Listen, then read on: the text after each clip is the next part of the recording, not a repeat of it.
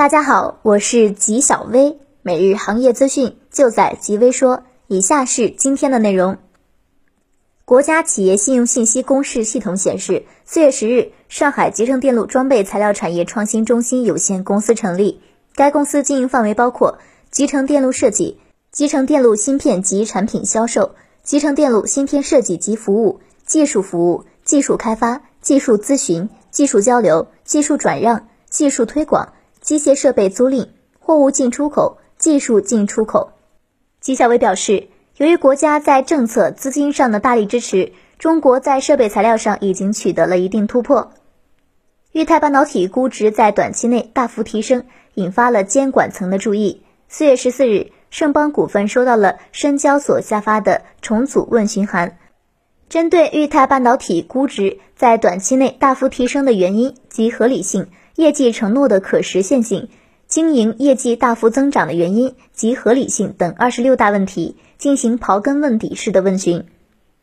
纪晓文认为，市场经济除了依靠市场竞争，也需要政府监管部门依法介入，防止不正当的竞争。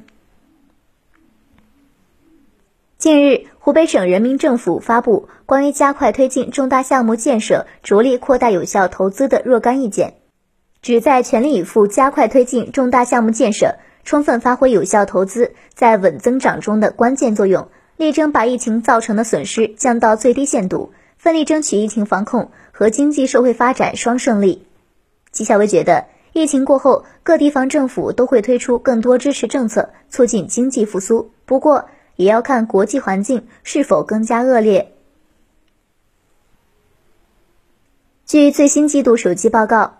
三星电子和华为海思是前五名智能手机应用处理器制造商中唯一在二零一九年看到正增长的供应商。高通、联发科和苹果都出现了下滑。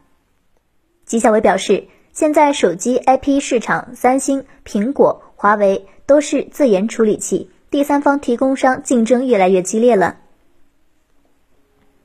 近期，美国与日本政府都在鼓励其在中国的企业撤出中国。此前，日本准备出资两千四百三十五亿日元，以资助日本制造商撤出中国，回到日本。与此同时，美国白宫经济顾问拉里·库德洛声称，对愿意撤出中国、回流本土的美国企业，白宫可对相关费用进行财务补助。外企回流在新冠病毒蔓延全球的背景下，看似是缓解社会压力、提振本国经济的举措之一，但在推行全球化产业链的今天。这一举措是否利大于弊，值得商榷。纪晓薇认为，不能片面理解美日企业回归本土，至少那些与中国市场关联性少、与中国产业链关联性少的企业，未来几年可能会向外转移。据资讯报道，日本 JDI 财务造假被证实为事实，从二零一四年起，通过虚假库存。降低营业费用等方式对营业利润进行夸大造假。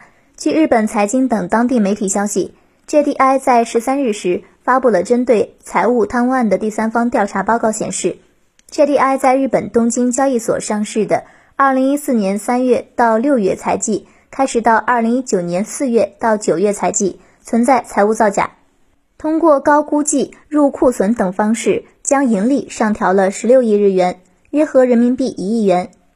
纪晓薇觉得，JDI 这几年一直在融资，也一直在亏损。有些产业不是外资愿不愿意转移的问题，而是中国公司一旦掌握了某项技术，以中国的性价比和投入，外资企业很难再竞争。